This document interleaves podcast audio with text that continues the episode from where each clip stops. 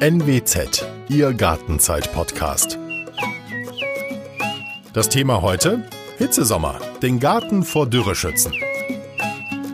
Dieser Podcast wird präsentiert von muddiskochen.de, dem Portal für einfache Rezepte, kreative Küchentipps und alle Themen rund um den Familienalltag.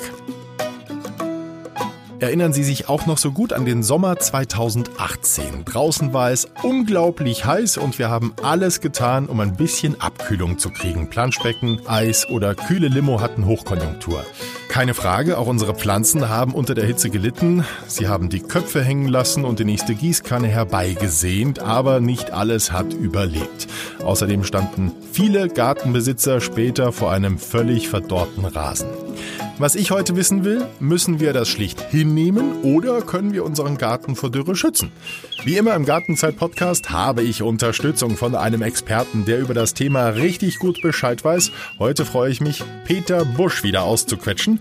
Viele von Ihnen kennen ihn, denn seit vielen Jahren ist er der Gartenexperte der Nordwestzeitung.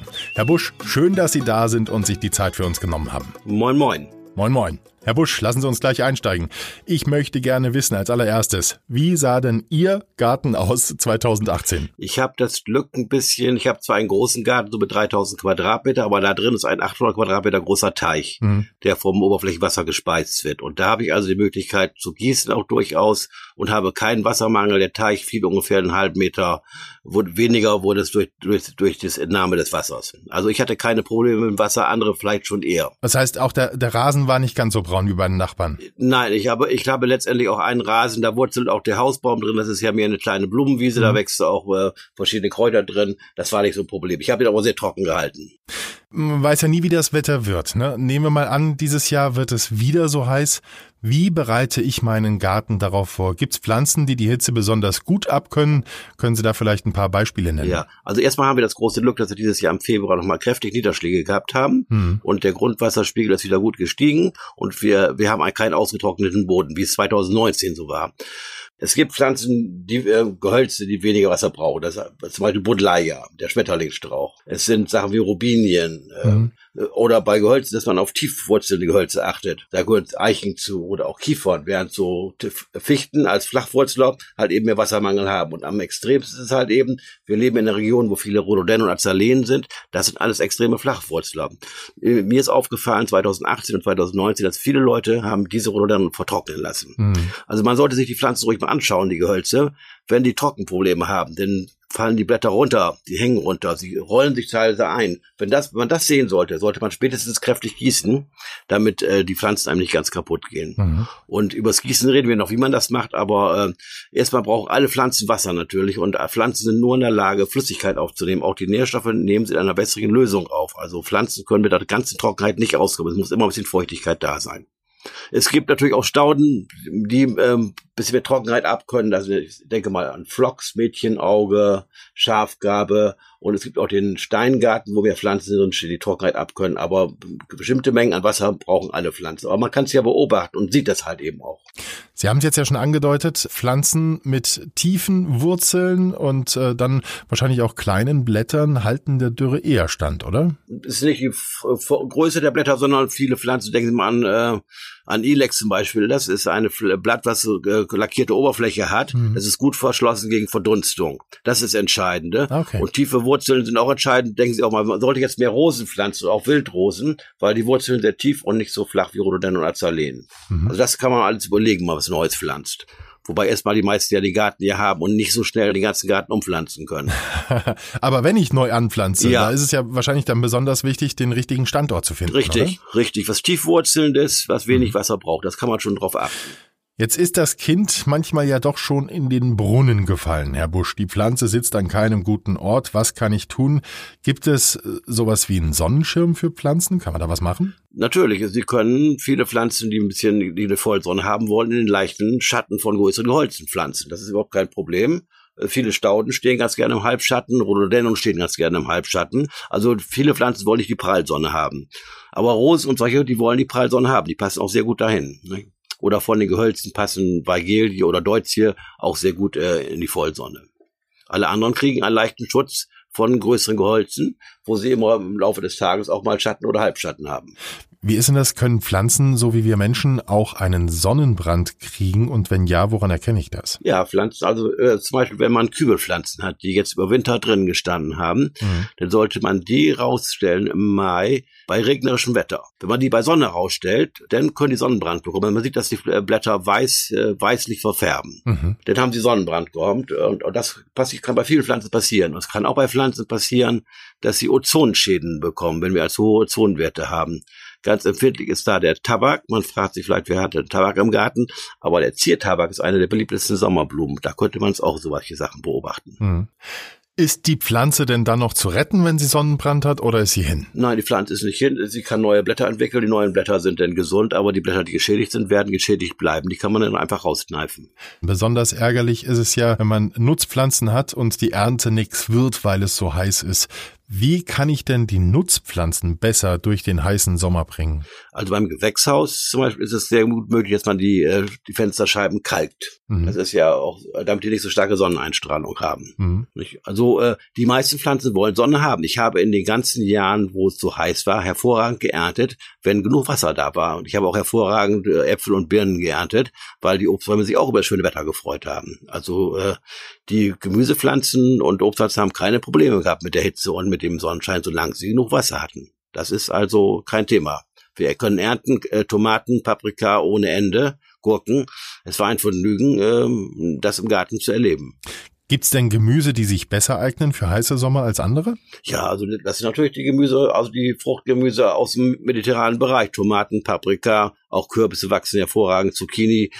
Also das ist äh, alle, die aus südlichen Gebieten kommen oder das ist ja auch teilweise kommen sie aus Mittelamerika, die wachsen bei guten Sommer hervorragend. Mais oder irgendwas ähnliches in der Richtung. Nicht? Mhm. Auch Bohnen letztendlich sind alle sind alle wärmeliebend und äh, sind begeistert über das schöne Wetter. Wenn es jetzt so warm ist, um wen muss ich mich mehr kümmern und um wen weniger?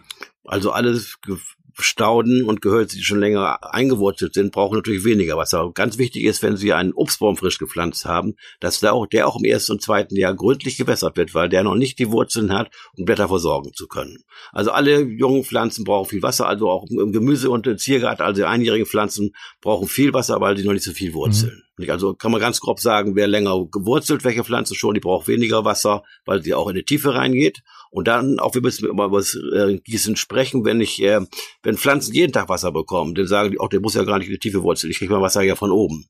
Wenn Pflanzen meinetwegen nur alle zwei, drei Tage oder jede Woche nur Wasser bekommen, wurzeln sie schon mal tiefer und saugen das Wasser aus der Tiefe auch raus.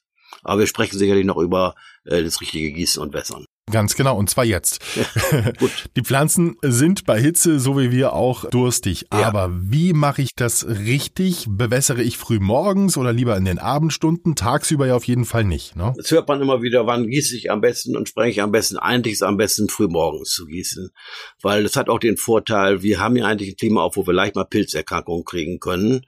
Und wenn ich morgens gieße, trocknen die Pflanzen auch schneller wieder ab und sie haben genug Wasser für den Tag. Mhm. Wenn es so heiß war wie 2018, 2019, habe ich oft erlebt auch, dass einmal Gießen nicht reicht. Wenn ich sehe, dass also Pflanzen schlappen schon mittags und nachmittags, brauchen sie sofort Wasser. Mhm. Aber ich, in der Regel sollte man also seine Blumen, sein Gemüse, was Wasser braucht, äh, morgens gießen.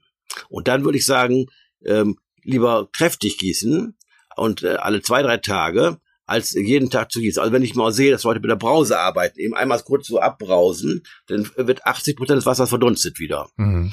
Wenn ich äh, anständig gieße, um an die 20 Liter pro Quadratmeter, dann hält das für Gemüse drei, vier Tage und für Zierpflanzen äh, eine Woche und für Gehölze zwei bis zu zwei Wochen. Und, für, und beim Rasen ist genauso. Wenn der mal Wasser kriegen soll, dann lieber ausführlich gießen, sprengen und äh, denn längere Pause nicht, als so als täglich so ein bisschen eine kleine Gabe zu geben. Also dieses tägliche Überbrausen ist das Schlechteste, was sie machen können. Aber wann weiß ich, dass ich jetzt genug gegossen habe? Also wenn Sie es genau wissen wollen, beim Rasen machen wir, haben wir Spaten, eine Spatenprobe und sieht, wie tief das Wasser reingegangen ist. Mhm.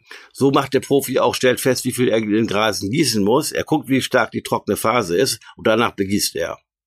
Sie werden einen Erfahrungswert haben nach einer Weile, wenn Sie Garten haben. Mhm. Also letztendlich, Sie sehen die Pflanzen ja immer an, ob sie Wasser brauchen oder nicht das ist schon mal, mal als Aufgabe äh, darauf zu achten. Im Garten sehe ich, brauchen die Gehölze Wasser, schlappen sie ein bisschen, schlappen meine, meine Blumen, Das sieht man relativ schnell. Der Boden, die Bodenbeschaffenheit ist ja auch so ein Thema, ne? Richtig. Die Pflanzenauswahl ist das eine, haben wir vorhin drüber gesprochen. Was kann ich denn beim Boden tun, damit mehr Wasser gespeichert wird? Kann ich da was machen? Wir haben ja hier in unserer Region viel leichte Böden, also Sandböden. Bei Sandböden, hm. das weiß mal jeder, wenn man Wasser reingibt, das kippt so, fließt so durch. Hm. Also da ist es wichtig, auch den, äh, die Boden zu verbessern. Das kann man machen, indem man Steinmehl und Tonmehl reingibt. Jedes Jahr im Frühling gebe ich über den Boden ein bisschen Steinmehl, Tonmehl. Äh, man fördert den Ton-Humus-Komplex, der Boden wird humoser und kann dann deutlich mehr Wasser halten. Aber sie werden natürlich nur geringfügig im Boden ändern können.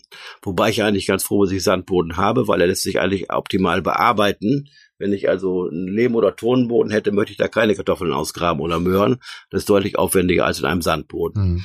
Man kann auch äh, den Boden bedecken. Der Boden sollte also nicht so schwarz sein. Unter Blumen, unter Gemüse kann ich mit Grasschnitt, mit ähnlichen Mulchen, habe den Boden bedeckt, dass nicht so viel Wasser verdunstet. Das sind also so Sachen, wo das Wasser besser gehalten wird. Und extrem ist halt eben, äh, man kann auch Tröpfchenbewässerung machen, aber das ist halt eben, machen meist ja die Profis, die wenig Wasser verbrauchen wollen. Das kenne ich aus Südfrankreich, aus dem Urlaub von, von einer großen Campinganlage, äh, wo ich mich gefragt habe, Mensch, wie bleiben denn hier die tollen Palmen und anderen Pflanzen und der Rasen, wie bleibt denn das hier alles so grün? Und die hatten dann direkt am Wegesrand, wo auch die meisten schönen ja. Pflanzen standen, einen Schlauch installiert, wo Löcher drin waren. Es ist wirklich ganzen Tag über ganz wenig so rausgetropft. Richtig. Das, wie, wie mache ich das zu Hause? Gibt es da fertige Systeme oder nehme ich Ja, da gibt es fertige Systeme, die man kaufen kann letztendlich ist man voll alles verlegt. Mhm. Ich habe auch mal versucht, das zu machen, habe aber keinen Erfolg gehabt, weil ich ja halt eben mit Teichwasser gieße. Mhm. Und Teichwasser hat zu viel Trübstoff, es wurden alle verstopft in diese ganzen Löcher. Ja, da habe ich für mich selber gemerkt, das funktioniert nicht, aber es ist eine gute Idee. Und wenn das meinetwegen äh, extrem wenig Wasser ist, dann wird teilweise die Bewässerung auch noch unter Folie gemacht, damit überhaupt der Möglichkeit wenig verdunstet. Aber so weit sind wir ja noch nicht. Das macht man zum Beispiel rund ums Mittelmeer, wo wenig Wasser da ist. Ja, aber der Aufwand ist natürlich dann schon deutlich größer, ne? Richtig, aber wenn ich meinetwegen älterer Mensch bin und äh, ich weiß, ich habe einiges zu bewässern und möchte es nicht mehr gerne machen und den lässt man sich vom Gärtner oder lässt man fertig machen, legen, installieren und hat dann den Vorteil, man kann auf den Knopf nur drücken und das passiert automatisch. Aber das wird die Ausnahme sein. So, jetzt haben Sie schon gesagt, das Wasser kommt bei Ihnen aus dem Teich. Nicht jeder hat einen Teich. Genau. Das äh, Leitungswasser sollte man im besten Fall ja gar nicht anrühren, einfach um es zu sparen, weil es ein wertvolles Gut ist. Was kann ich denn tun, um Gießwasser herzubekommen? Also erstmal beim Tonne Zisterne, ja. Bleiben wir beim Leitungswasser.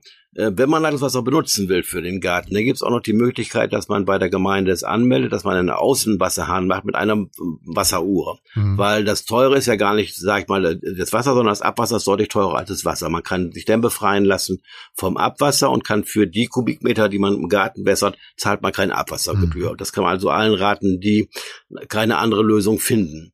Ansonsten empfehle ich, dass man entweder das Regenwasser benutzt oder halt eben sich einen Brunnen bohrt. Also wenn man ein Haus neu baut, sollte man heutzutage gleich einen größeren Erdtank installieren lassen, sechs bis äh, zehn Kubikmeter, mhm. den man an die äh, an die Wasserrinne anschließt, also an, an, an das äh, Entwässerung des Daches, wo es vom, vom Regen gespeist wird. Da hat man ein gutes Reservoir. Äh, allerdings braucht, kann man nicht bewässern direkt aus diesem Tankswasser, ist dann zu kalt. Man pumpt es erst heraus und lässt es draußen letztendlich ein bisschen temperieren. Es gibt aber auch schon heutzutage Regenwasserfässer zu kaufen. Die sind äh, außen mit Holz, innen mit Folie. Die gibt es bis sechs Kubikmeter. Die sehen sehr dekorativ aus. Die kann man sich auch in den Garten stellen und kann dort das Regenwasser reinlaufen lassen. Also wenn man also noch keinen Tank hat.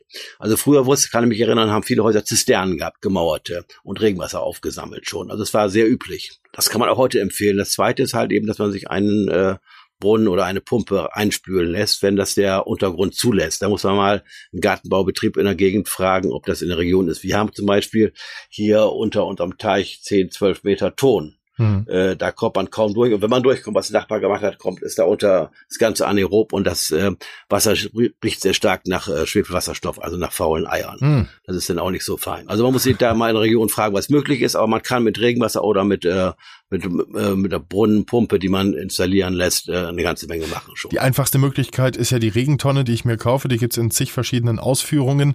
Wenn ich jetzt mit der Regentonne nach Hause komme, wo ist der ideale Platz? In der Regel am Haus. Am Rand des Hauses. Und was wichtig ist, auch wenn Sie die Regenwassertonne sich besorgen, besorgen sich einen Deckel dafür, mhm. weil ansonsten äh, versuchen Jungvögel daran zu kommen, Wasser zu trinken und ertrinken kläglich. Oder die Nachbarskatze, ja. Oder die Nachbarskatze, ja, oder noch schlimmer, mit Kindern spielen wollen und ähnliches, wollen wir nicht, mhm. nicht dran denken. Aber das sollte schon auch so installiert sein, dass da kein, kein äh, Schaden passieren kann. Also ich habe auch schon gesehen, große mit sechs Kubikmeter Tanks, wo die man bepflanzt wie ein Teich, wo dann Seerosen drin sind und ähnliches. Nicht? Und äh, wenn man denn sowas hat, kann man auch ein Brett reinlegen, dass wenn man wegen Igel oder irgendwas jemand reinfällt oder ein Tier es wieder rauskriechen kann. Nicht? Mhm. mhm. Dass man das so installiert.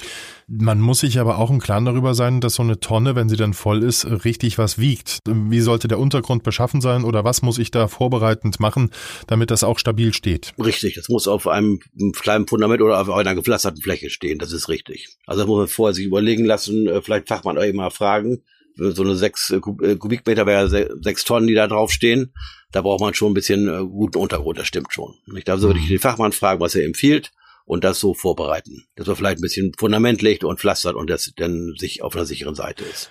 Jetzt äh, lassen Sie uns zu einem äh, Reizthema kommen. Im Sommer der Rasen. Ähm, 2018 hatte so manche Rasenfläche den Namen gar nicht mehr verdient. Alles war kaputt, wirklich praktisch runtergebrannt. So sah das auch ja. bei mir im Garten aus kann ich mich irgendwie davor schützen? Also früher war es ja eigentlich üblich, dass Rasen nicht gewässert wurde und der wurde dann braun, trieb aber im Herbst wieder aus. Wobei ich jetzt 2018, 2019 mhm. erlebt habe, bei der langen Trockenheit, dass auch die Graswurzeln kaputt ge gegangen sind und also Flecken mhm. im Rasen waren, der dann nicht wieder gekommen ist. Dann kann man im nächsten Jahr im Frühling da halt den Boden ein bisschen auflockern und neue Grasart einsehen. Mhm. Aber ich würde auch sagen, äh, das bei so heißem Wetter den Rasen durchgehend zu wässern, das ist fast erstens sehr aufwendig und zweitens auch vom, man verbraucht viel zu viel Wasser, was anderswo mhm. dringender notwendig äh, genutzt werden kann.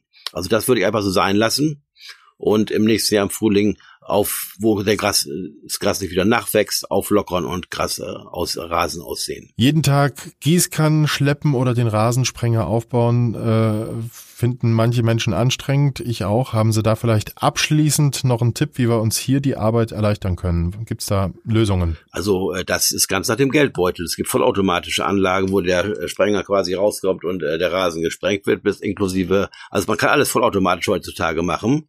Oder man kann auch einen Flächensprenger aufzustellen und einfach besprengen, wie man es früher immer gemacht hat. Also man muss das nicht mit Hand machen, mit dem Wasserschlauch, das ist ganz klar, sondern da gibt es Flächensprenger. Ich habe im, im Nutzgarten habe ich äh, so Kreissprenger, die im Prinzip auf einer Stange stehen. Je besser, äh, wenn die feine Tröpfchen rauskommen aus dem Sprenger, umso besser es wird von den Pflanzen aufgenommen.